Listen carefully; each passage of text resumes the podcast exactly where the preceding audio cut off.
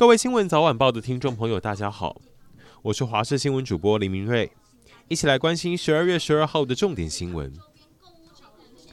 只因为喝了一碗菜头汤，差点就倒地不起。民进党前台北市议员蔡坤龙，现在被爆出竟然在去年十一月被自家司机下毒，当时情况非常紧急，因为他的血氧浓度一度剩不到百分之四十。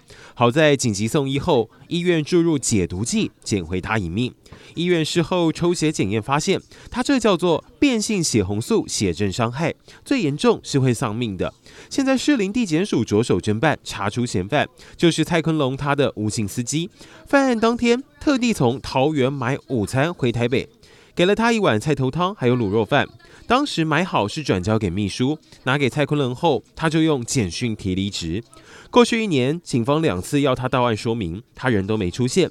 事后他还跑去蔡坤龙前妻的公司上班，是受人指使吗？现在调查中。而司机在昨天也被检方以伤害罪提起公诉。失职警察撞人，桃园中坜一名三十岁的林姓女警，上个礼拜六上午八点多获报，要去处理一件车祸案。谁知道在路途中，她先跟别人发生了追撞，变成同事得先来处理她的交通事故。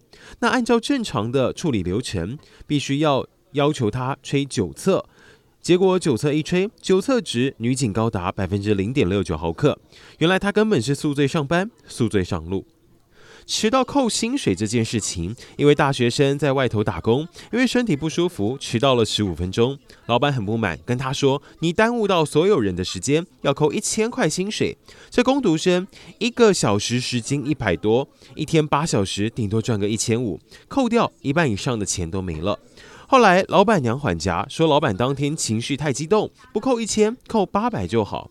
我们必须提醒大家，当遇到这样的情况，迟到扣薪虽然是 OK 的，但是不能够不符合你薪水的比例原则。像老板娘扣的八百就好，已经触犯了劳基法。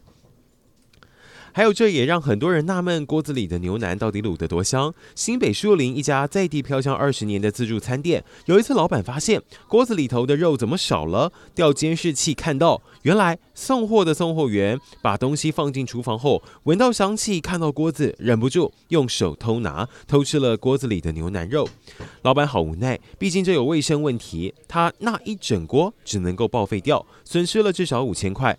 而送货小哥算一算，偷吃了四次。吃牛腩吃出窃盗罪，耗时七年攸关劳工权益的最低工资法，终于在二零二四选战前，今天上午于立法院表决三度通过，明定将消费者物价指数 CPI 纳入应参采指标内，也就是我们所说的通膨指数，同时也要设立研究小组，并明定劳雇双方议定工资不得低于最低薪资，违者最高会开罚新台币一百五十万。而且到时候也会把这种惯老板姓名公开。